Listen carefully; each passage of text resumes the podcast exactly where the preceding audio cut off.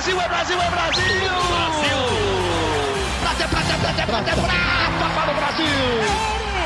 É ouro! Grite junto! Medalha de ouro para o Brasil nos Jogos Olímpicos! Rumo ao pódio!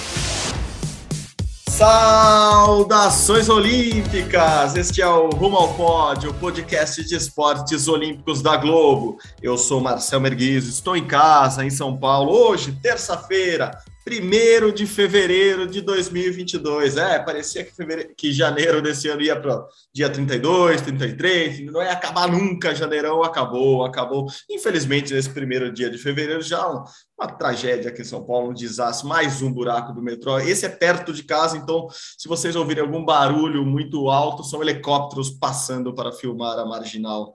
Tietê que está interditada, o buraco está aumentando. Espero que não tenha não tenha acontecido nada mais grave, só esse atraso, mais um atraso em obras do metrô de São Paulo e mais problemas para o trânsito da capital paulista.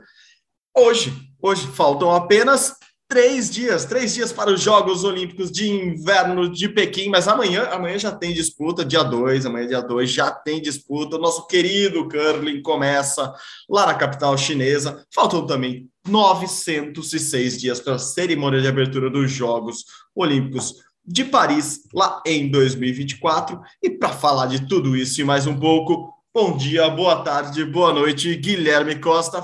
Feliz Ano Novo Lunar! Feliz Ano do Tigre, Gui! Tudo bem? Fala, Marcel. Bom dia, boa tarde, boa noite para todo mundo ligado no Rumo ao Pódio. É, vai começar uma Olimpíada na sexta-feira, só que os outros esportes não param. Então a gente vai falar de Olimpíada de Inverno, a gente vai falar de tênis, vai falar de judô, vai falar de vela e, claro, falar de BBB, porque a gente tem um atleta olímpico lá, o Paulo André, participando, e a gente vai comentar um pouquinho dele na casa e um pouquinho dele na temporada desse ano, cada vez que ele vai ficando mais tempo na casa, a temporada de 2022 dele no esporte vai ficando cada vez mais difícil de, de acontecer é muito assunto para um podcast só, não sei como vamos nos controlar hoje. vou tentar, vou tentar de verdade, vou tentar. O problema é que a gente ainda tem convidados, hoje tem medalhista olímpica no programa, vai, vai ser difícil, mas eu vou tentar me controlar aqui nas palavras. Por isso mesmo, vamos começar já falando dos Jogos Olímpicos de Inverno, o assunto mais quente da semana. Ah, trocadilho infame, vai durar mais 15 dias. Lá estão já nossos colegas, né? Assim, já a equipe do, do Sport TV, Globo, GE.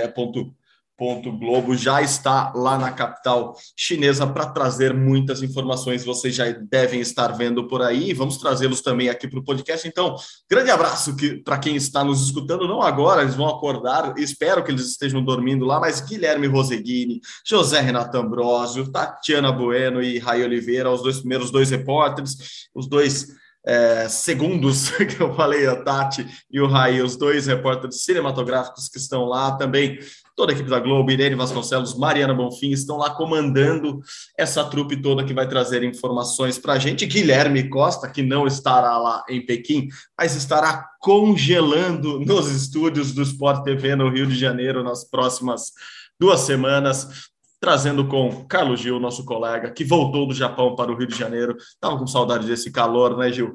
É, eles vão comandar um programa diário, né, Gui? Você pode falar um pouco mais disso, mas todo dia abrindo as transmissões ali do Sport TV, o Zero Grau. Então, o Guilherme também estará muito envolvido nessa cobertura dos esportes de inverno. Gui, tudo preparado? É isso mesmo? Começa quando o, o programa com você e com o Gil? Começa na sexta-feira junto com a cerimônia de abertura. Cerimônia de abertura, vou dar a informação completa aqui, né? Vamos lá, cerimônia de abertura nesta sexta-feira. Vou pegar o horário certinho que eu tinha anotado, mas é bem de manhãzinha, nove da manhã aqui no Brasil, oito da noite lá no Estádio Nacional, já conhecido como Ninho do Pássaro na época das Olimpíadas de 2008 é, aquele estádio mesmo que Usain Bolt brilhou muito. Então, a Globo e Sport TV transmitem já na sexta-feira os escolhidos para serem os portas porta-bandeiras ou o casal de porta-bandeira do Brasil, Jaqueline Mourão e Edson Pidilati, e Guilherme Costa na sua telinha também a partir de sexta-feira. É isso, né, Gui? Muita informação com vocês, muita coisa acontecendo a partir de sexta-feira, mas já começa amanhã com o Curly, né? Isso, o curling começa amanhã. Vou falar sempre no horário de Brasília para facilitar. O curling começa amanhã, já nove da manhã, no horário de Brasília, com algumas partidas de dupla mista.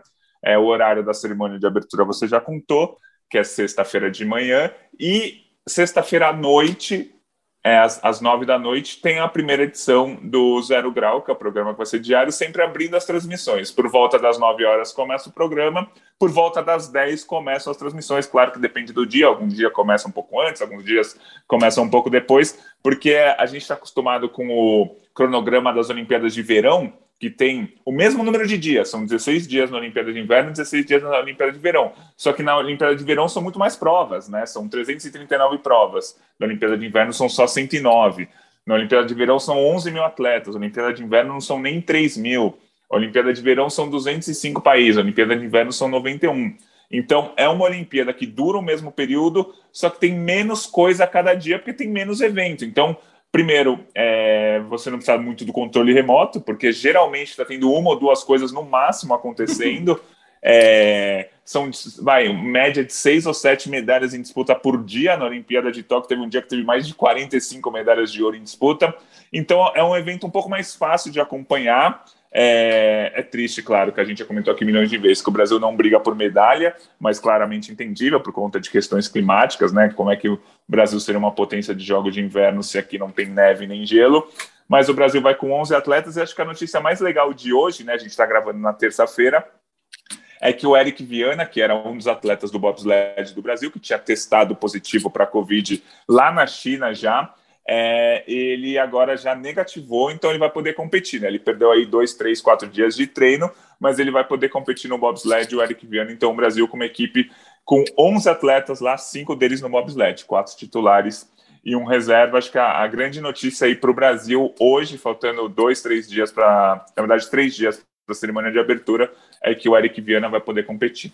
Exatamente, Gui. Boa notícia mesmo. Como eu disse lá já, já à noite, duas, uma da manhã lá, lá em Pequim. Essa notícia uh, chegou agora na noite deles para a gente, agora de manhã uh, para nós aqui. E antes de eles dormirem, da, dos nossos produtores Winnie Fernandes e Flávio de Laço, nossos representantes aqui da produção da TV Globo, do Sport TV e do G. Globo, dormirem lá, eu pedi para eles mandarem um áudio para a gente contando como, como como são esses, como foram esses primeiros dias dele, como estão os protocolos e, e, como está essa preparação deles, porque aconteceu com a gente também, né, Gui? A gente contou aqui no Rumo ao Pódio, com a gente lá em Tóquio, muitos protocolos, muitas coisas para resolver antes mesmo dos jogos começarem. Então eu pedi para o Winnie Fernandes e para o Flávio de Laço mandarem um áudio para a gente antes deles dormirem. Claro que eu não ia prendê-los aqui na tarde dessa terça-feira, justamente para o Rumo ao Pódio, pedi um áudio para eles, eles explicaram um pouco de como está essa rotina deles, até para a gente entender como está o clima lá em Pequim. Então, Primeiro, obrigado a eles pela, por essa colaboração, estarão aqui semanalmente com a gente. E digam-me, contem-me como está Pequim, por favor, de Lácio e Winnie. Fala, Marcel, Guilherme, como é que vocês estão? Aqui é Flávio de Lácio, direto de Pequim. Estou aqui com a, com a nossa colega Winnie Fernandes, somos produtores. Estamos aqui desde do, do dia 29, né? fizemos uma, uma longa viagem de, do Rio de Janeiro até Pequim, com, com escala em Paris. E já estamos trabalhando bastante nesses primeiros dias. Né? A Olimpíada de Inverno começa na, na próxima sexta-feira, dia, dia 4, mas na verdade no dia 2 já tem competição. Né? É, a cerimônia de abertura é no dia 4 e nós já estamos nos virando, virando aqui. Né? São, são três locais de competição: Pequim, né? é, é, o, é onde a gente está. Né? Aí tem o local de montanha, né? que, é, que é John e tem outro local onde, onde são disputadas provas de gelo. Né? Vou, vou passar aqui um, a, a bola aqui para o Winnie. É, Winnie, quais são as suas impressões aí desses primeiros dias de trabalho aqui na China? E aí, meninos, tudo bem? Gui, Marcel, de Laço, um prazer estar aqui com você. Eu acho que a gente precisa diferenciar as coisas, né? A gente não está na China, a gente está na bolha da China. porque realmente é, acho que é uma Olimpíada diferente de tudo que a gente já viu. Claro que a Olimpíada de Verão em Tóquio é, também foi diferente, mas as pessoas antes fizeram uma quarentena e tinham um livre acesso à população da cidade. Aqui não, né? A gente não fez essa quarentena chegando antes na China.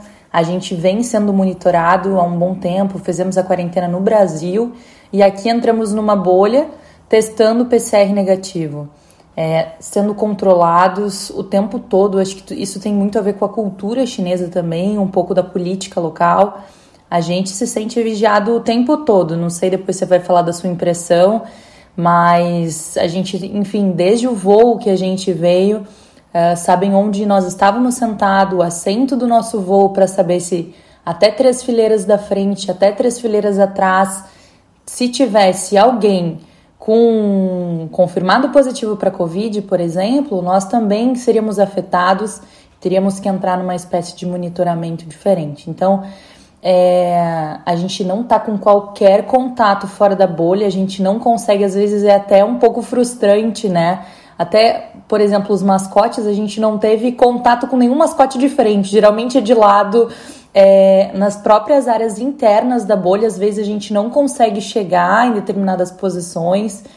Então é isso, eu sinto que a gente está na bolha da China e não necessariamente na China, né? Você pode falar um pouco mais dos nossos protocolos diários, desde acesso ao aplicativo, enfim, conta aí para o pessoal, porque realmente é, é, bem peculiar essa nossa experiência. Exatamente, é só acrescentando o que a Winnie falou, a gente é testado diariamente para Covid, né? Fazemos PCR no próprio hotel, no, no, próprio hotel tem uma estrutura, numa área externa do, do hotel, né? Que é o mesmo local onde, onde recebe os, os, os veículos credenciados, né? Para o nosso embarque e desembarque. A gente faz um PCR diário, né? É, e assim, somos monitorados constantemente, como, como a Winnie falou. Né? O, o, o nosso hotel aqui, é, assim como outros hotéis, eles estão dentro de, dessa, dessa chamada bolha, né? Esses hotéis aqui, a parte do hotel que a gente está, só tem gente credenciada, só tem gente ligada às Olimpíadas de, de Pequim, né? São a grande maioria jornalistas, né? É, todas as pessoas da, da Globo estão aqui nesse, nesse hotel e a nossa circulação aqui é totalmente restrita, né? A gente teve pouquíssimo contato com, com os atletas até então. É, é, gravamos recentemente com, com Edson Bindilati lá na, numa da, das, das, montanhas, mas foi um, um contato bem rápido. Né? É, e assim deve ser ao longo dessa Olimpíada. Né? Lembrando que a China tem uma, uma política de Covid zero, né?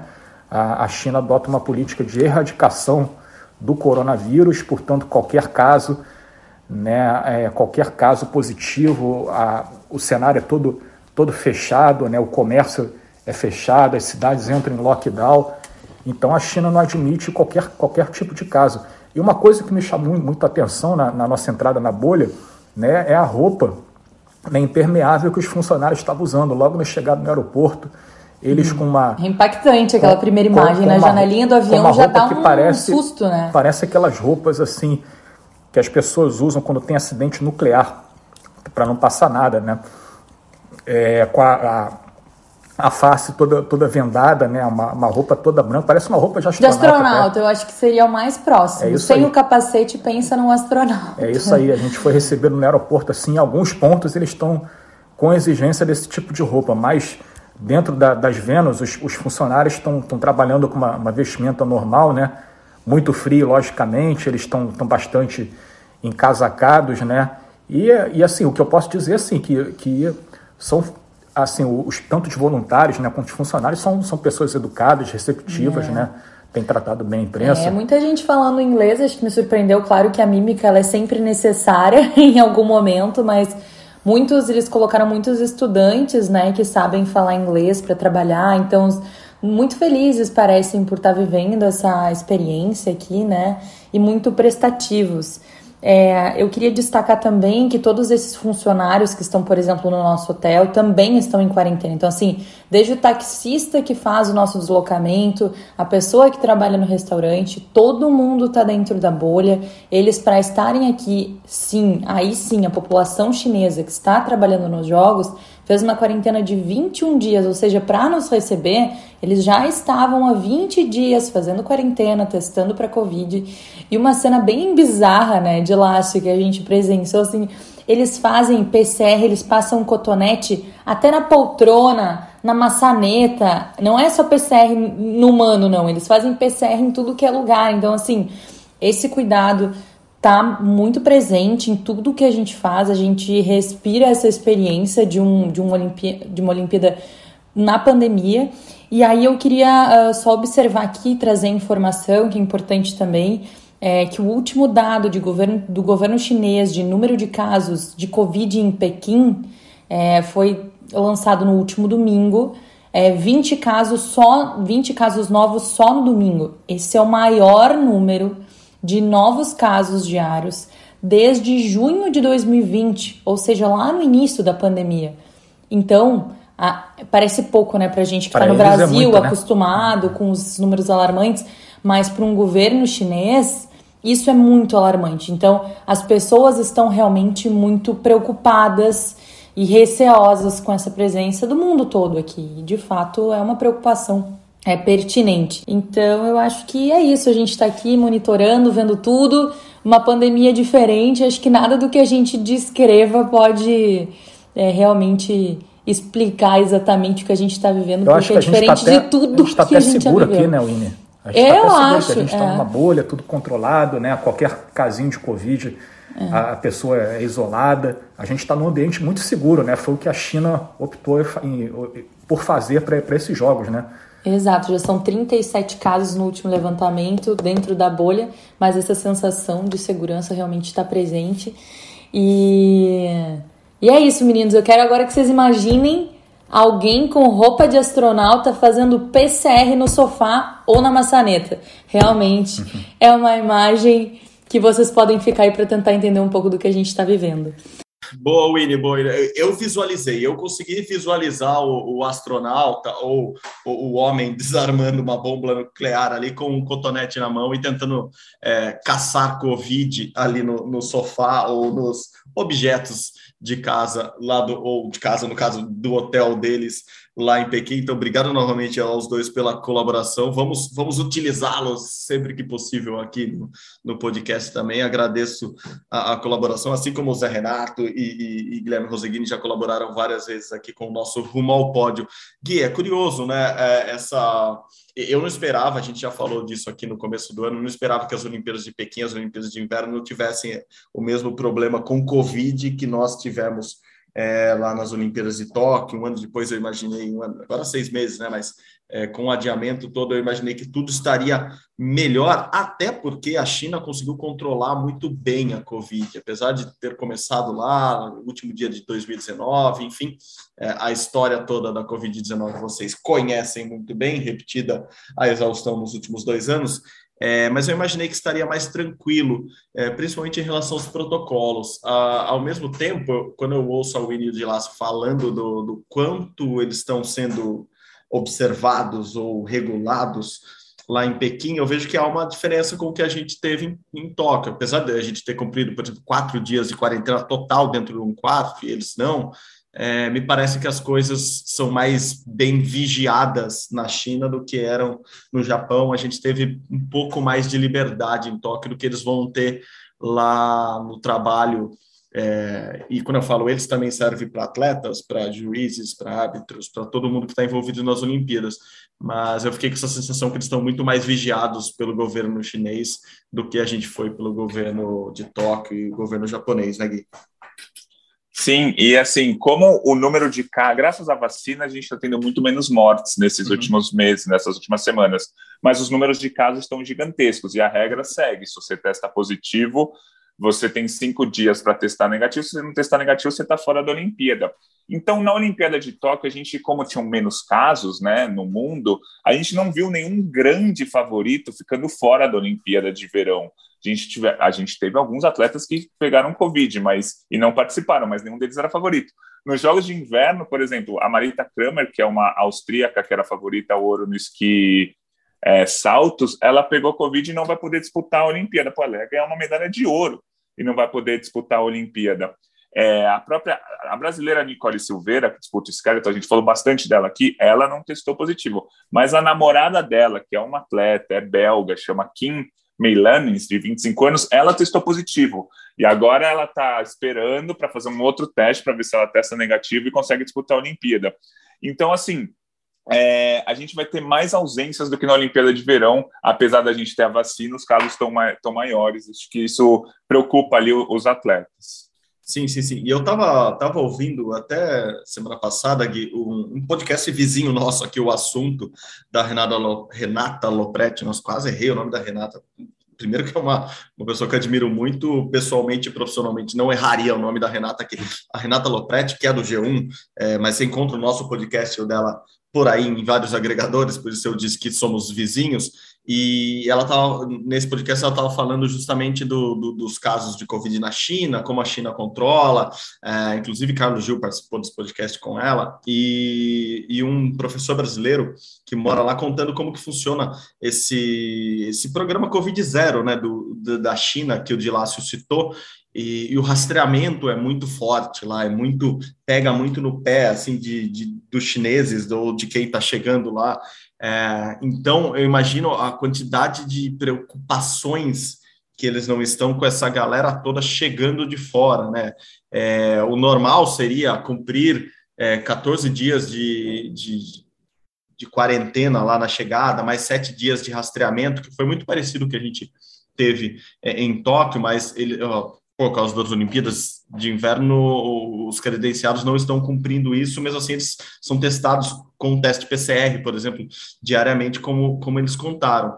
E, e, e, a China pega muito no pé desse negócio de rastreamento. Então, eu imagino que qualquer casinho ali no, envolvendo as delegações ou jornalistas, por exemplo, que estão no mesmo hotel, é, pode prejudicar totalmente a Olimpíada de Inverno. Eu acho que essa é a grande atenção e a grande tensão dos chineses nesse momento com a Omicron, que é uma que é uma variante muito mais contagiosa. Eu, por exemplo, passei dois anos sem Covid e tive no, agora em janeiro, justamente por causa desse, desse contágio absurdo que a, que a Omicron traz. Então, eu acho que, que eles devem estar com uma preocupação muito grande mesmo ali. Os protocolos devem estar muito, muito rígidos.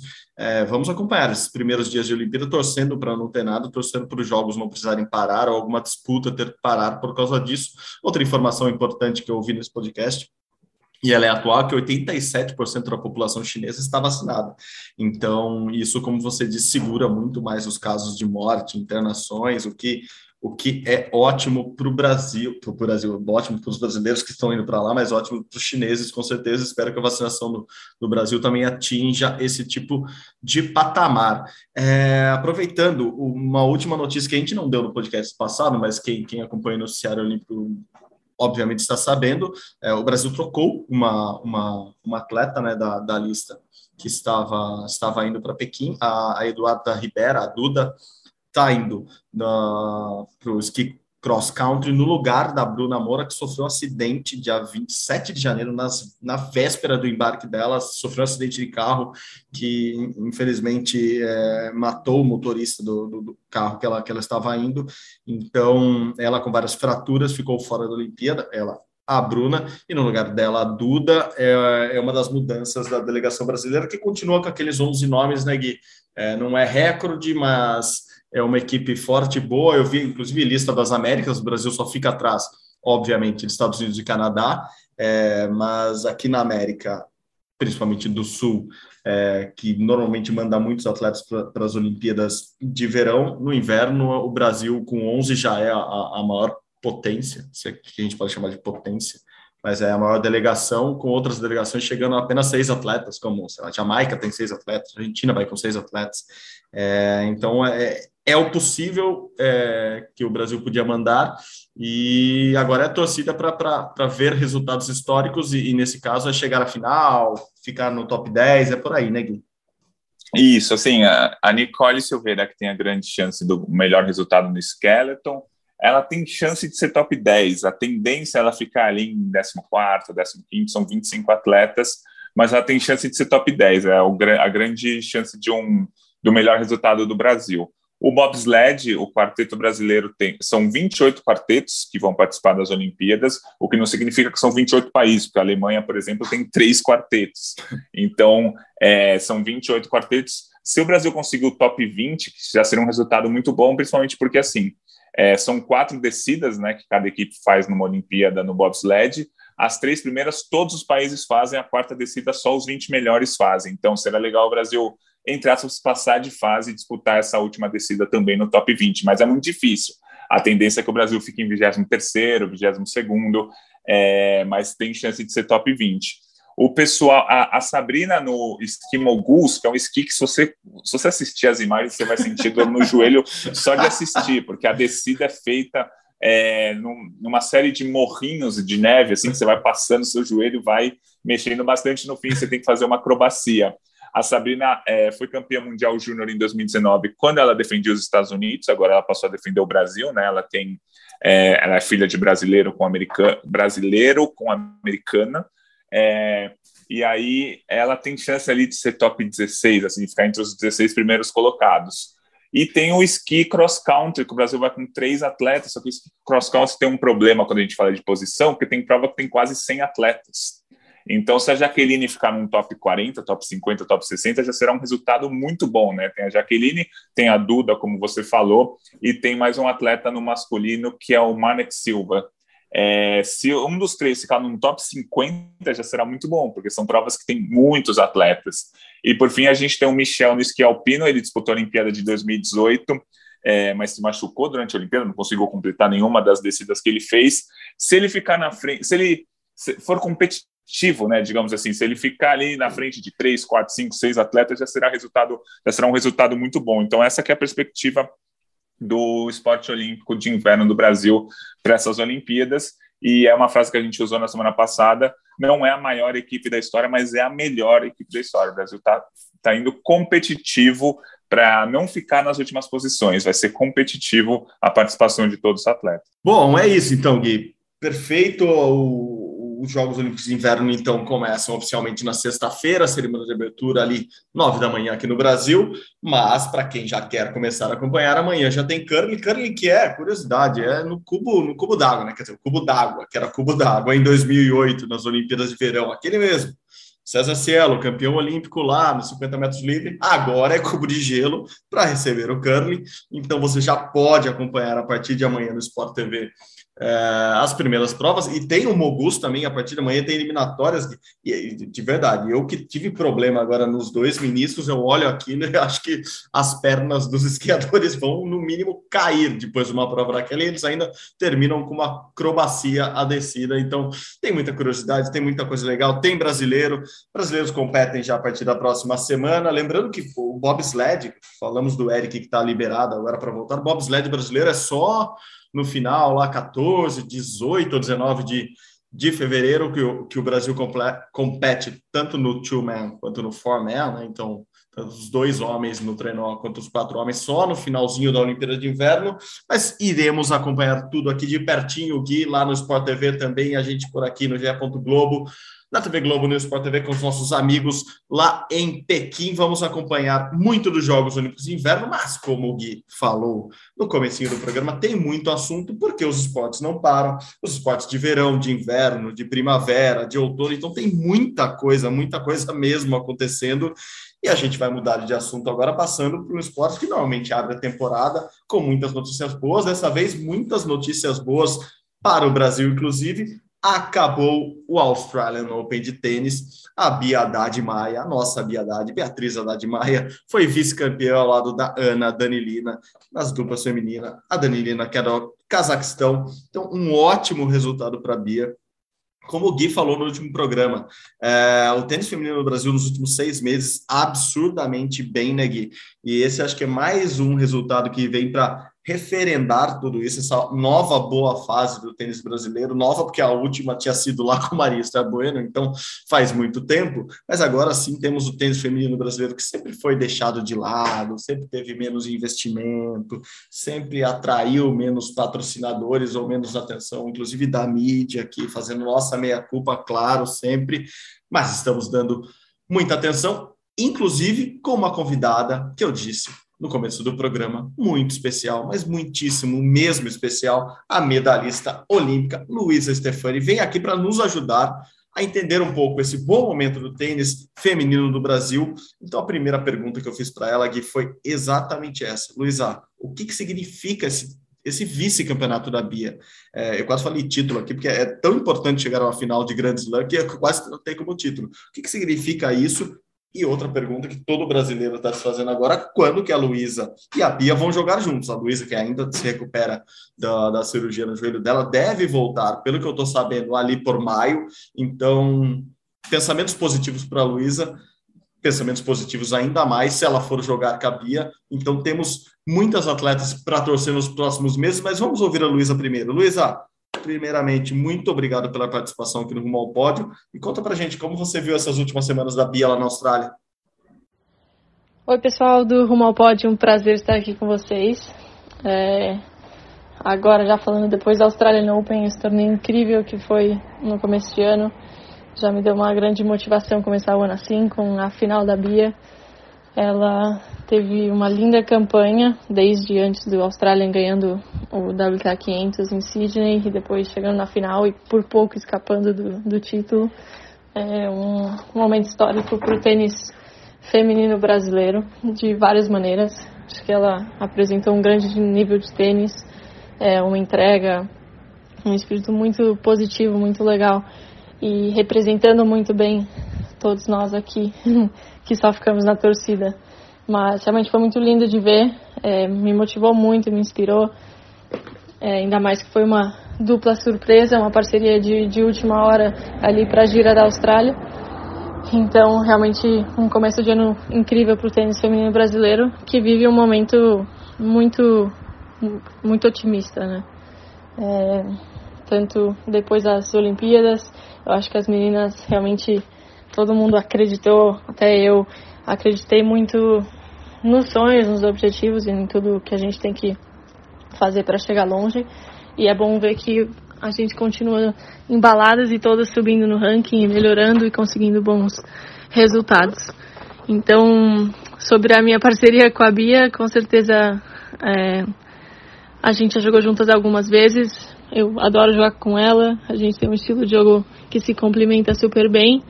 E o futuro vai dizer, ela ainda foca na simples. Espero que esses resultados de dupla motivem ela a continuar jogando mais duplas, mas eu sei que o, o foco principal ainda é simples e também vai continuar indo melhor ainda. E é uma possibilidade sim jogar no futuro, mas eu acho que só mais para frente a gente vai é, conseguir definir, né? Mas seria incrível juntar e fazer uma uma dupla 100% brasileira. Tenho certeza que o tênis feminino brasileiro ia apoiar super. Então, mais para frente a gente vai se falando sobre isso. Boa, boa, obrigado, Luísa.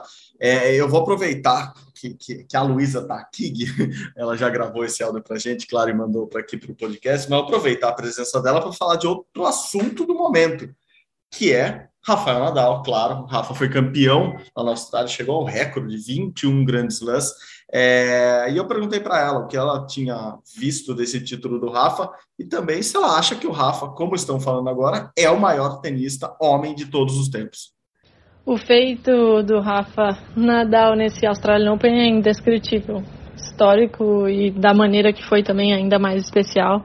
Realmente ele é um, um fera, uma grande inspiração é, a entrega dele, o jeito que ele joga, que ele lutou, ainda mais nesses últimos meses que passou por cirurgia, lesão, é, incertezas, Covid e tudo mais, se voltar e terminar dessa forma, realmente merecidíssimo e para mim é ainda mais uma inspiração, eu que estou recuperando de lesão, de, de assistir isso.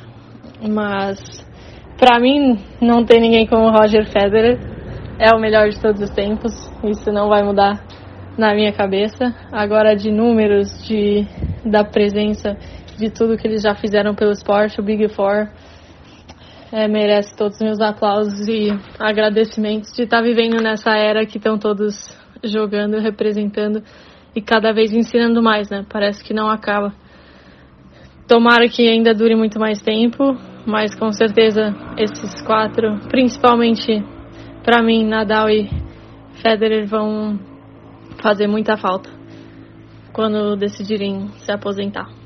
Neg, muito bom ouvir a, a Luísa aqui. Ela, pelo jeito, não é uma Nadalete, é, parece gostar muito do Rafa, claro, mas pelo jeito é do Team Fedra. É, eu assumo que, que sou dividido nesse time também. Muitas vezes torço para o Nadal, muitas vezes torço para o Fedra. Quando os dois jogam juntos, tem uma certa sei lá, às vezes, quase sempre, digamos, é, que eu torço mais para o Nadal, sim. Mas primeiro vamos falar do tênis feminino brasileiro. Que, que desempenho da Bia, que bom resultado. E que legal ver a, a Luísa falando que, que pode jogar com ela, ou pode voltar a jogar com ela duplas em breve, né, Gui? É, acho que vai ser muito interessante ver como é que a Bia vai tocar a carreira dela agora porque nos últimos anos, tirando todas as lesões que ela teve, que a gente comenta aqui sempre, é, ela sempre focou em simples e jogou alguns torneios de dupla, até porque dupla dá uma premiação menor do que a de simples, mas dá uma premiação, você já está no local, se se junta, é um jogo é, menos físico, né? Você joga uma partida de uma hora e meia de dupla, você consegue jogar depois um jogo de simples é, sem grandes problemas, então é, para Bia era legal jogar simples e focar um pouquinho na dupla, ganhar uns joguinhos aqui, ganhar um dinheirinho aqui, subir no ranking ali, mas focar em simples. Agora, como vice-campeã do Australian Open, o que, que a Bia vai fazer uhum. da carreira dela nos próximos meses? Vai jogar todos os torneios individuais e de vez em quando uma duplinha aqui e outra ali? Ou ela vai virar uma duplista tipo a Luiz Stefani? A princípio, vai, vai continuar jogando simples e de vez em quando dupla, mas é, coloca uma pulga na, na, atrás da orelha dela. Né? A gente lembra que o Marcelo Melo, o Bruno Soares, hoje em dia, que estão há 15 anos entre os melhores do mundo em duplas, começaram a carreira em simples é, e viram nas duplas uma oportunidade de se especializar e ficar entre os melhores do mundo. Mas acho que a Bia vai mesmo seguir em simples mesmo, até porque ela é 80 do ranking mundial, né? Top 80 do ranking mundial, e tem ainda muito para crescer, porque fazia tempo que ela não tinha uma sequência de jogos sem lesões. É, falando do tênis feminino em geral, muito legal. A Bia numa ótima fase, a Luísa, quando voltar, com certeza vai voltar bem, né? A, a, espera é longa, né? Você falou só até abril, maio, ela não joga desde setembro, mas espero que ela volte bem. A Laura está na melhor fase da carreira, a Laura que joga muito mais individual do que em duplas, apesar dela ter feito a dupla com a Luísa na, na Olimpíada. A gente tem a Carol Meligeni, que recentemente foi vice-campeã de um torneio WTA, a primeira final dela em duplas na carreira dela. Enfim, a, a fase do tênis feminino é muito boa, tem que ver como é que vão ser os próximos passos para ver joga simples, joga duplas, que competições joga, porque elas estão num ranking bem diferente que assim, é, a Bia nem tanto, mas é, vale a pena jogar o quê? Os challengers, é, que tem um nível um pouco pior, não, não, chama Challenger exatamente, né? Challenger é no masculino. Joga os, os WTA 80, assim, que tem um nível um pouco menor, ou você tenta jogar os qualificatórios dos torneios melhores, se arriscando, viajando horas e horas, fuso horário, para talvez perder um jogo e nem entrar na chave principal. É uma fase é, difícil, de uma difícil escolha, né? Você arrisca tudo para tentar jogar um quali ou você vai no, na bola de segurança, que é um torneio que você costuma ganhar, costuma ser vice, mas não dá tantos pontos. Então, acho que o tênis feminino está tá na hora de fazer essa escolha e vamos ver o que, que as atletas fazem. A Luísa está fora disso, tá? A Luísa já é top 10 do ranking mundial de duplas, joga o torneio que ela quiser jogar, ela consegue jogar em duplas. Não, é, é legal, e é legal, a Luísa tocou exatamente nesse ponto que você tocou, né? Da Bia ser uma simplista, vamos jogar muito mais simples do que do que duplas, mas jogar duplas também. Então, acho que dependerá muito de como como a Bia vai vai encaminhar ó, os próximos torneios dela ou como que ela vai subir no ranking. Eu sempre sempre ouvi muito bem é, sempre ouvi falar muito bem da Bia, assim, todo mundo ó, no entorno dela, no, envolvido no tênis, sempre tratou a Bia como uma grande esperança do tênis brasileiro tênis feminino, ela é alta, ela é canhota, ela tem algumas características especiais ali para quem joga tênis e, eu sempre ouvi falar que ela chegaria muito longe no ranking. Mas ela teve muitas lesões, ela teve a parada por doping que foi, com certeza atrapalhou a carreira dela nos últimos anos, então vamos esperar, vamos esperar, mas tomara que ela jogue, né? Tomara que um torneio ou outro, quando elas estiverem se encontrando aí, e elas vão se encontrar mais à medida que a Bia sobe no ranking, ela consegue como você disse, disputar torneios melhores. Então, ela e a, e a Luísa, nossa medalhista de bronze nos Jogos de Tóquio, vão se encontrar mais por aí no, nos grandes torneios. Tomara que nesses principais elas consigam fazer uma dupla brasileira, nada mais legal do que torcer para uma dupla 100% brasileira no, no, nível, no nível altíssimo, na elite do tênis mundial. E, e, aproveitando que a gente está falando do, do, de mulheres, né? Perguntei para ela sobre o Nadal como melhor do mundo é, do tênis. A gente não pode esquecer que o Nadal chegou a 21 grandes lãs agora, passou o Federer e o Djokovic que continuam com 20 e podem obviamente passar o Nadal. Lembrando que o próximo grande slam é Roland Garros, onde o Nadal é, é o rei absoluto, então a chance dele ampliar para 22 é muito grande sempre, se as lesões deixarem, claro mas as maiores vencedoras de grandes lãs da história são mulheres, assim, são atletas, são tenistas. É, a Margaret Court tem 24 grandes lãs, a Serena Williams tem 23 grandes lãs, está batendo na trave ali para igualar esse recorde. A Steph Graf tem 22, e se somar os grandes lãs em, em em duplas, né? Assim, mulher com mulher, é, e a gente está falando justamente disso da, da, Bia, que quase chegou ao primeiro grande slam dela. É, a Serena, por exemplo, tem 39 grandes slams, junto com a Billie Jean King. Então, é, os homens ainda estão remando ali para chegar nesse recorde. O Nadal, claro, em simples, pode, pode igualar a, a Margaret agora pode igualar a Margaret, não pode igualar a Steph Graf, depois chegar na, na, na, na Serena e na Margaret, então é, é importante falar sempre disso.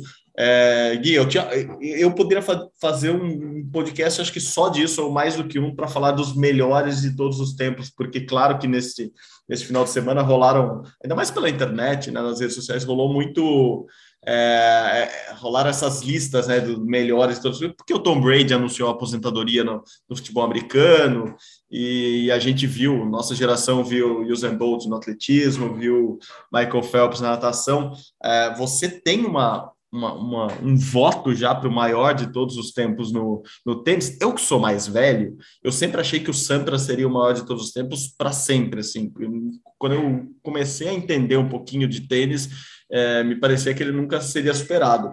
Depois, a gente vendo o Federer e o Nadal ali juntos, né, na mesma geração, a gente consegue ter essa comparação, acho que um pouco melhor, né? Diferente quando a gente compara, ah, o melhor de todos os tempos no, na Fórmula 1, para pegar um esporte fora do, do, do, dos Olímpicos, você fala, ah, mas o Hamilton foi melhor que o Schumacher, o Schumacher foi melhor que o, que o Senna, assim, eles correram em épocas diferentes, então é, essa comparação é sempre difícil, é o que todo mundo fala do Pelé com o Messi, né, o Pelé é o maior de todos os tempos, mas muita gente já quer colocar o Messi nessa jogada, é, no tênis a gente tem esse privilégio, né, de ver o Nadal jogando contra o Federer, jogando contra o Djokovic, jogando contra o Jamie Murray, contra o contra o Murray, então você sempre tem essa, essa disputa entre eles, acho que a, ajudou a gente a fazer as comparações. Você, você tem seu voto?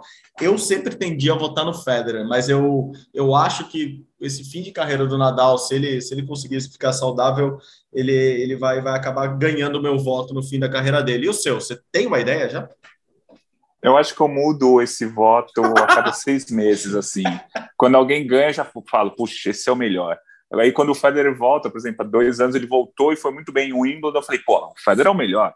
Aí o Nadal vai lá ganha, eu penso, é, então eu fico mudando o voto, ainda não tenho uma, uma questão fechada nisso. Mas é engraçado como a gente sempre fala, não, é difícil é, comparar duas gerações diferentes, como é que você vai falar quem foi melhor, o Hamilton ou o Senna, o Hamilton ou o Prost na Fórmula 1, Agora, é difícil comparar as mesmas gerações também, né? Exatamente. Federer, Nadal e Djokovic, é, se você pegar cada um, é, cada um tem os motivos para ser o melhor da história. Atualmente, o Nadal é o recordista de grandes slams, mas o Federer, dos três, é o que tem mais títulos, somando tudo, e o Djokovic é o que tem mais Masters.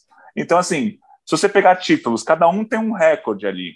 Se você pegar é, semanas na liderança. O Djokovic tem mais, mas se você pegar semanas entre os dois primeiros do ranking mundial, o Nadal tem mais. Se você pegar semanas no top 10 do ranking mundial, o Federer tem mais. Então, se, se você analisar o ranking mundial de qualquer forma, você consegue falar que um dos três é o melhor da história. Sim. Se você analisar os títulos de qualquer forma, você consegue dizer que um dos três é o melhor da história. Então, é muito curioso. A minha única questão com o Nadal é é que assim, o, o, Nadal, obviamente, todo mundo sabe, ele é muito, muito bom no saibro. Dos 20, 21 títulos de Grand Slam, 13 são em Roland Garros. E a grande maioria dos títulos e das marcas dele são no saibro. Mas, ao mesmo tempo, ele consegue igualar 21 títulos do Federer e do Djokovic, mesmo com a temporada de, de saibro durando dois, três meses. O Nadal uhum. disputa seis, sete torneios no máximo no ano no saibro e disputa 15 em quadradura é claro que a quadradura é diferente, o Australian Open é um tipo de quadro, o West Open é outra, ou a grama, então, de um é totalmente diferente. Mas, assim, o Nadal é muito bom no saibro e tem três grandes slams em quadra rápida. E mesmo assim, o Nadal tem mais títulos do que o Federer, porque o Nadal tem oito títulos de quadra rápida. O Djokovic tem só dois de Roland Garros, o Federer só tem um de Roland Garros. Uhum. Então, assim, o, o, Nadal, óbvio, é melhor no saibro, o Djokovic e o Federer são melhores nas quadras rápidas, o Federer na grama e o Djokovic na, no cimento, digamos assim. Só que o Nadal é melhor na quadra rápida do que o Djokovic e o Federer são no saibro. Então acho que aí a gente tende a pensar que o Nadal talvez seja o melhor da história, mas acho que a, a discussão vai continuar, porque o Djokovic vai continuar jogando, o Nadal também. O Federer acho mais difícil, né? O Federer já é mais velho, está com muitas lesões há muito tempo. Ele não anunciou aposentadoria, mas eu não sei se ele consegue voltar em algum momento para ser campeão. Mas saindo de cima do muro, hoje, 1 de fevereiro, o meu voto é no Nadal mas talvez depois do West Open, daqui a seis meses, eu volte no Djokovic de novo, sempre, claro, lembrando dentro de quadra, né? Fora de quadra, o é. Djokovic é. nem tomou vacina, então acho que não tem nem como começar uma discussão. não, não, consigo votar em quem não tomou vacina, então ou ele toma vacina ou ele não volta para o meu ranking. é isso. É isso, não pode. Aqui, para entrar no ranking, você precisa da carteirinha de vacinação aí de Belgrado, dizendo que você tomou pelo menos a primeira dose, melhor se você tomar as duas ou completar com três doses. Daí você entra no nosso ranking de novo. Mas concordo contigo. E daí, se, se o Federer voltar e jogar o Wimbledon e ganhar de novo, a gente vai estar tá falando dele de novo aqui. Ó, oh, o cara com 40 anos voltou e conseguiu mais um título. Assim, é impressionante mesmo. O Federer completa 41 anos esse ano, como você disse, não anunciou a aposentadoria, mas a gente sabe que ele está muito perto disso. O, o, Nadal até brincou com isso, né? Falou: ah, seis meses eu e o Federer estavam falando das nossas lesões, a gente ia conseguir voltar e de repente ele volta e ganha uma partida espetacular contra o Medvedev, que vai ser o próximo número um do mundo, provavelmente quando eles aposentarem. Então, é, eu acho essa discussão ótima. Acho que estou contigo. Meu voto hoje seria no Nadal, e não só pela partida que ele fez, mas também pela partida que ele fez é, no último domingo. E, e, a vantagem, acho que das poucas vantagens é, das poucas, não, uma das grandes vantagens, na verdade, de tê-los competindo no mesmo período e a gente poder vê-los, é a gente poder, poder comparar um com o outro no, no, no confronto direto, né? É, acabei de abrir o um número aqui. É, Nadal versus Federer, 24 vitórias do Nadal, 16 do Federer é muita, assim, é, é quase é, é, já foi, já foi uma, uma, um massacre. Acho que está até mais equilibrado hoje em dia, mas é, é uma freguesia, assim, o Nadal, o Federer é freguês do Nadal é, e, e e, e, Nadal é mais equilibrado. É, tá 28 vitórias para o Nadal e 30 para o Djoko, e eles são da mesma idade, então a tendência é eles continuarem jogando junto mais alguns anos é, eu acho que o Djoko vai, vai ficar mais tempo ainda no circuito, então por isso ele tem a chance de, de bater esse recorde, mas a discussão é, é muito boa mesmo. Eu acho que no final todo mundo ganha atualmente porque está vendo esse trio jogar. A Luísa até falou do, do, do, quarteto, né, do Andy Murray, que, que também estava no, no, no, Big Four, é, mas acho que esses três especificamente são, são, são vão terminar como os maiores de todos os tempos e azar dos outros que que, que, que, estão na mesma geração deles. Eu acho a discussão muito boa, como eu disse, poderia gravar um podcast só disso, mas temos muito, muito, muito o que falar aqui ainda. Então, fechamos com Nadal nesta semana. Quem sabe nas próximas a gente mude nosso voto, mas é incrível o que o, que o Rafa conseguiu fazer na carreira dele e nesse final de semana. Vamos mudar de, de esporte de novo, Gui. Agora, não, nessa, agora sim, reta final do programa, com muitos assuntos, mas reta final. É, tênis, mas tênis de mesa. E agora sim, quem escuta o Rumo ao Pódio sabia disso. Meio que sem querer, semana passada eu, eu falei Hugo Calderano, número 3 do mundo, porque a gente tinha essa informação de que talvez mudasse ali alguma coisa no ranking, Hugo assumisse a terceira colocação, mas temos um. A gente está falando de top 3 no tênis, claro que eles não são mais um, dois e três no mundo hoje. O Djokovic sim é o número um, mas o Nadal é 5, o Federer é 30 do mundo. Mas o número 3 do mundo do tênis de mesa hoje é brasileiro, Hugo Calderano, atrás, aí sim, de duas lendas, né? Se, se falamos de Big Four, Big Three aqui, essas duas lendas, o Fan Zhendong e o Malong, dois chineses na primeira e segunda colocação, respectivamente, no ranking é, masculino de tênis de mesa, e Hugo Calderano, três do mundo. Que impressionante, não para de bater recorde, né, Gui? É, toda semana aqui, ou todo mês, a gente fala de algum novo recorde que o Calderano bateu, isso é muito interessante. Ele está jogando Neste momento não tem competições do circuito mundial, né? Na verdade, o calendário do tênis de mesa do circuito mundial nem foi divulgado direito por conta da pandemia, então 2022 está bem uma incógnita, assim, algumas competições já estão divulgadas, outras ainda não.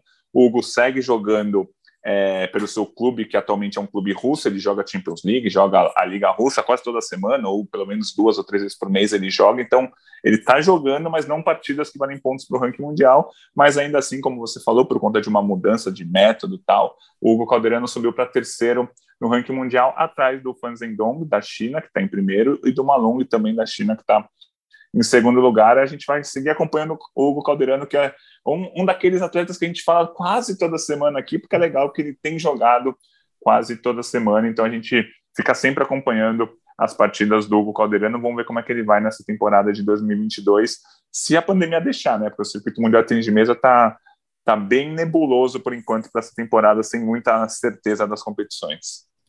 Não, é isso mesmo. A gente vai acompanhando aqui, porque hora ou outra ele surpreende a gente, é, seja praticando novos esportes, ou seja praticando o esporte que ele é um profissional bem sucedido, que é o tênis de mesa. Então, parabéns ao Hugo, acho que é um cara que merece muito. A gente já falou aqui mais de uma vez que o quanto a gente gosta dele como pessoa também e como atleta. É, então, parabéns para ele. Parabéns também para a Bruna, Bruna Takahashi, que nessa mudança de ranking também subiu, é, agora a 32 segunda é, do ranking mundial, a melhor brasileira da história também. Como o Hugo, ela vem batendo essas, essas marcas. Então, o tênis de mesa brasileiro é, subindo aí degrau a degrau. O Hugo já lá nos degraus mais altos possíveis. Então, tomara que ele, quinto na Olimpíada, quinto no Mundial, consiga, enfim, uma medalha que será histórica para o Brasil. Parabéns para o Hugo. É, falando em campeonatos internacionais, você falou agora de, de calendário complicado, e, e, quem escutou o Rumo Pod semana passada já sabia do Hugo, número 3 do mundo, já sabia também que o Mundial de Esportes Aquáticos seria adiado e foi oficialmente, agora real oficial, Mundial de Esportes Aquáticos de Fukuoka, no Japão, adiado, seria agora em maio, será o ano que vem, em 2023, então de 14 a 30 de julho de 2023, o Mundial de Esportes Aquáticos de Fukuoka. E, coincidentemente, eu, obviamente, furo do, do, do Swim Channel, a gente disse isso semana passada aqui. Hoje fui ler o Swim Channel e o coach Puciel descreveu sobre algo que eu estava pensando, esse adiamento para o ano que vem. É, normalmente o Mundial de Esportes Aquáticos, o Gui sabe disso porque esteve no último, é, meio que bate a data ali com os Jogos Pan-Americanos, é, que são muito importantes para os brasileiros, e o ano que vem, para o bem da natação, é, isso não vai acontecer, porque os Jogos Pan-Americanos de Santiago 2023 são disputados mais para o fim do ano, assim como foram os Jogos lá de Guadalajara em 2011, eles vão sendo mais, ah, vão ser em outubro, né? Então, de 20 de outubro a 5 de novembro serão os Jogos Pan-Americanos em Santiago, capital do Chile, e o Mundial dos Esportes Aquáticos serão em julho. Então, tem ali dois meses entre um e outro, o que não vai prejudicar tanto a, a a delegação brasileira, que, claro, sempre prioriza o Mundial de Esportes Aquáticos, mas os Jogos Pan-Americanos são muito importantes para a natação brasileira. Claro, a natação brasileira tem, tem um destaque muito grande aqui nas Américas e no, no Mundial consegue lá uma, duas medalhas. Então, o planejamento foi facilitado. Falei, curiosamente, fui, fui olhar as postagens de coach crucial de hoje, ele estava falando disso e eu tinha lembrado disso mais cedo. Pelo menos isso serve como uma boa notícia para o Brasil, né, Gui? Pensando no ano que vem, pensando no ciclo, mas ainda tudo muito complicado, né? Porque esse ano os nadadores não sabem que campeonatos eles terão exatamente para disputar, e 2024 pode ser que tenha um Mundial também, um Mundial no começo do ano, no ano olímpico. Então, é, o calendário da natação bem atrapalhado pela, pela nossa odiosa Covid-19. Pois é, né? A gente fica com a natação aí sem nenhuma competição em 2022 para 2023 encavalar tudo, ainda vai ter um campeonato mundial em janeiro de 2024. Então, é bem complicado isso aí. É, vamos ver como que os atletas vão treinar nesse ano sem ter uma competição foco aí. Então, tá, vai ser complicada para esse 2022 se não tiver uma grande competição, nem que seja um Pan Pacífico, por exemplo. É, exato. Exato. É, é, enfim, é competição. Eles precisam competir já. O ciclo está todo, todo complicado desde 2020 por causa da pandemia. É, como a gente falou dos Jogos de Inverno, esperava que isso estivesse melhorando já essa altura do campeonato depois de dois anos, mas não está.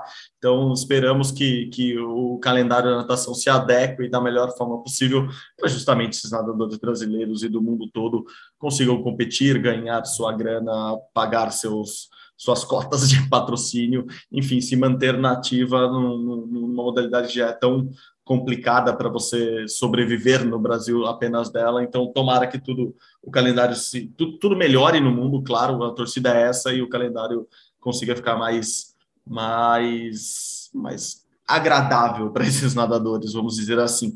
Falando em calendário, hoje está rolando. A gente começou a falar disso semana passada, a primeira etapa da Liga Mundial de Surf lá em Pipeline. A gente acabou, assim como na semana passada a gente recebeu o aviso em cima da hora aqui que o Gabriel Medina não ia competir no Havaí, é, acabou de chegar a mensagem aqui para todos nós jornalistas que a etapa vai ser retomada hoje. Ela tinha ficado sem ondas, voltou, agora está tudo ok. Então, Tati, Weston Webb e outros sete brasileiros já avançaram, vão continuar competindo a partir de hoje lá no Havaí. Então a gente vai acompanhando por aqui, vai acompanhando lá pelo GE. Globo. A gente deu notícia em cima da hora no último podcast, então Gabriel Medina fora mesmo dessas duas primeiras é, etapas. É, foi cuidar da saúde mental, mas já, já está de volta aos treinos. Parece que tudo vai.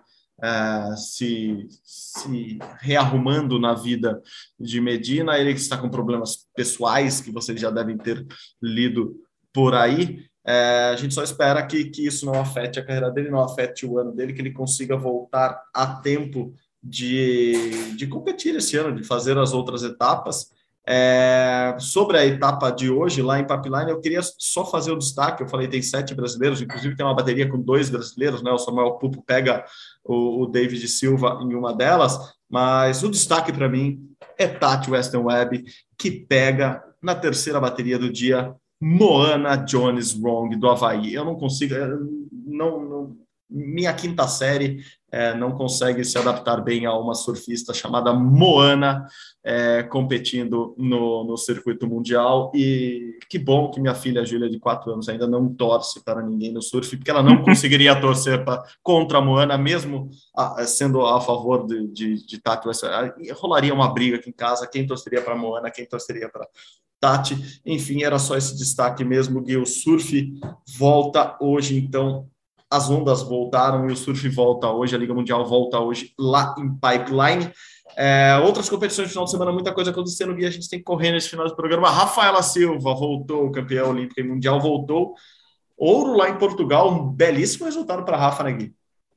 Foi, foi legal. Ela conquistou a medalha de ouro no Grand Prix em Portugal ela subiu, ela estava praticamente sem pontos no ranking mundial, né? ela ficou muito tempo sem competir por conta do caso de doping, é, e já subiu para a 49 posição com 700 pontos conquistados é, com a medalha de ouro no Grand Prix de Portugal, que é o primeiro grande evento dessa temporada, ainda tem muitos grandes lances, a gente ainda vai ter o Campeonato Mundial lá em agosto, é, no Uzbequistão, mas foi um, uma vitória importante aí para Rafaela Silva. Na mesma competição, a Maria Portela foi bronze na categoria até 70 quilos.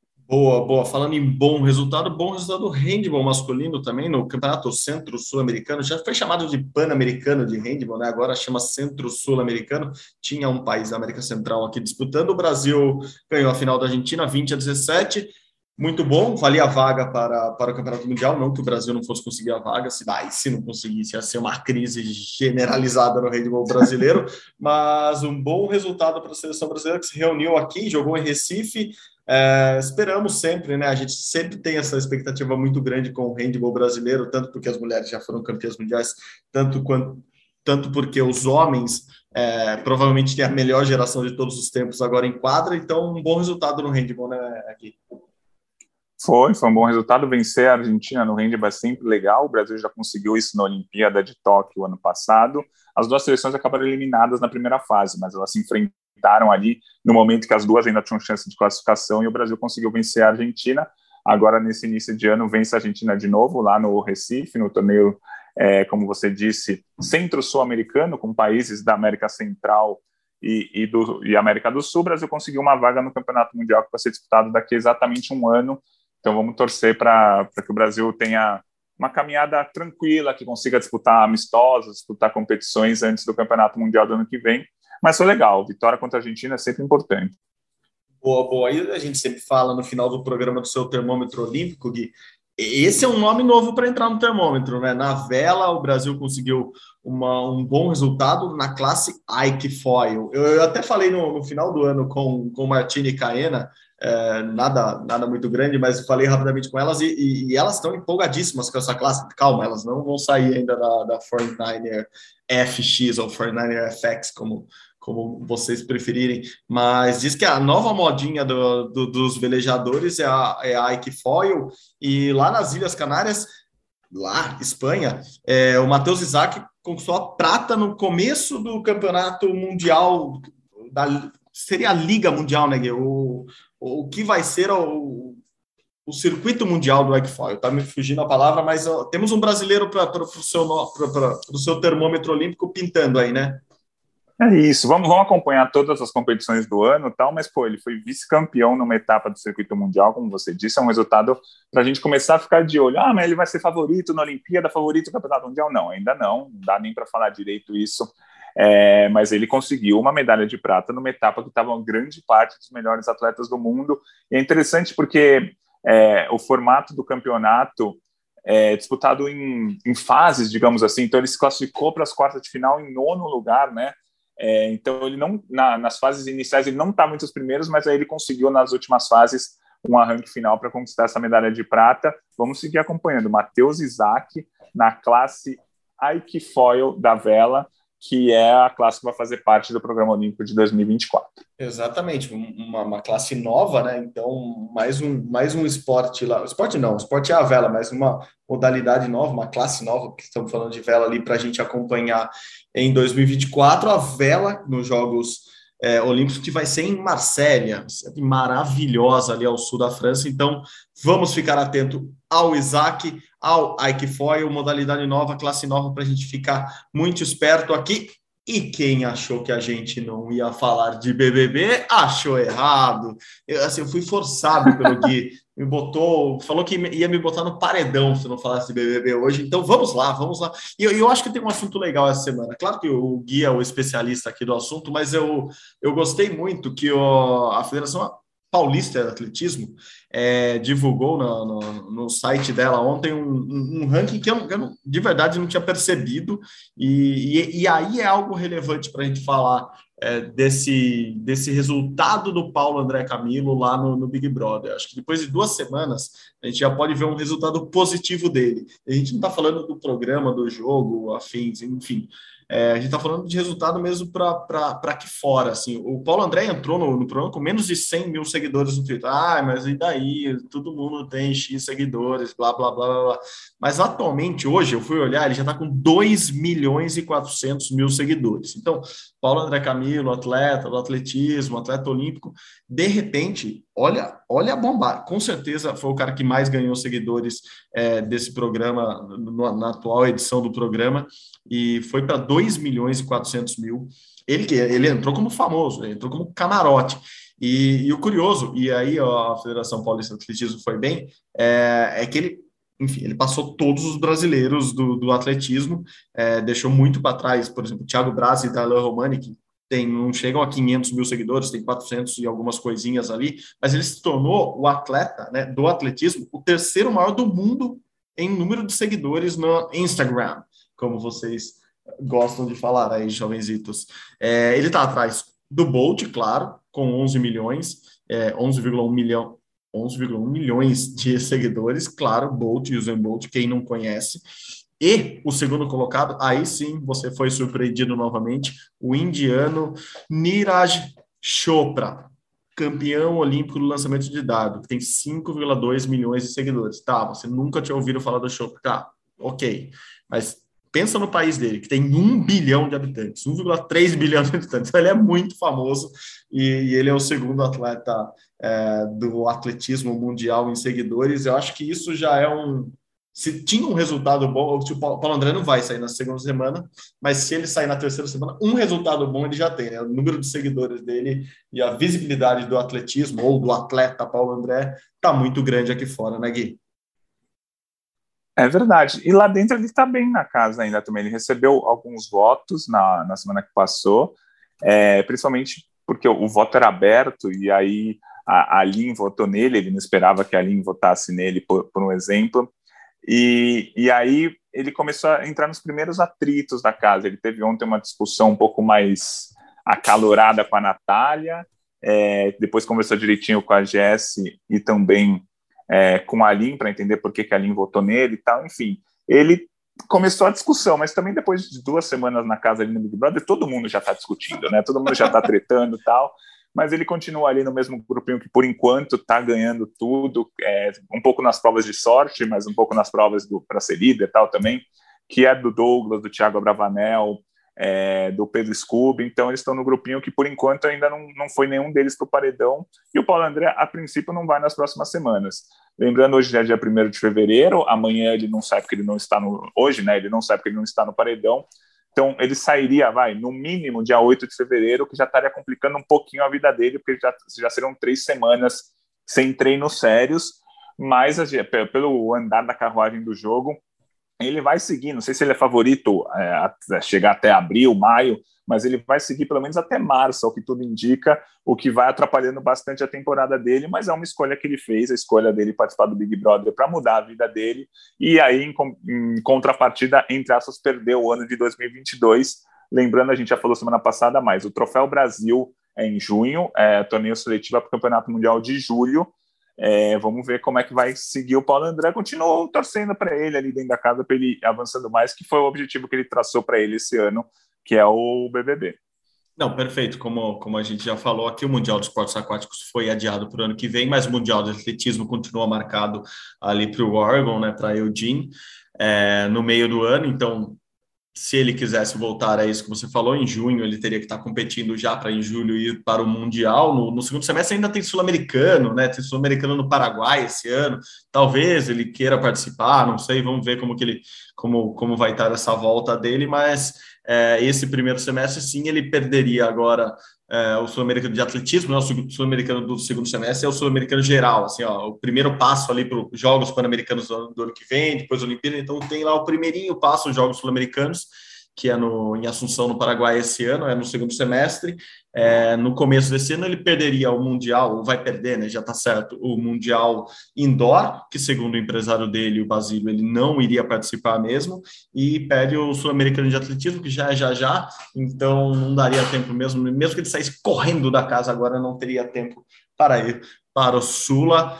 Mas é isso, Paulo André continua lá dentro, nós continuamos aqui fora, nas nossas casas, ele na casa que vale um pouquinho mais de dinheiro para ele, nós cuidando das nossas aqui fora, e num programa especial, no episódio especialíssimo hoje do, do podcast, falando muito de Jogos Olímpicos de Inverno, com nossos correspondentes lá de Pequim trazendo notícias, falando com uma medalhista, quase falei campeã de novo. Eu tô, tô nela e na Bia, tô, tô empolgado. Tô, é algum sentimento que tá vindo aqui para Luísa e para Bia, porque eu quase chamei a Bia de campeã, agora quase chamei a Luísa de campeã.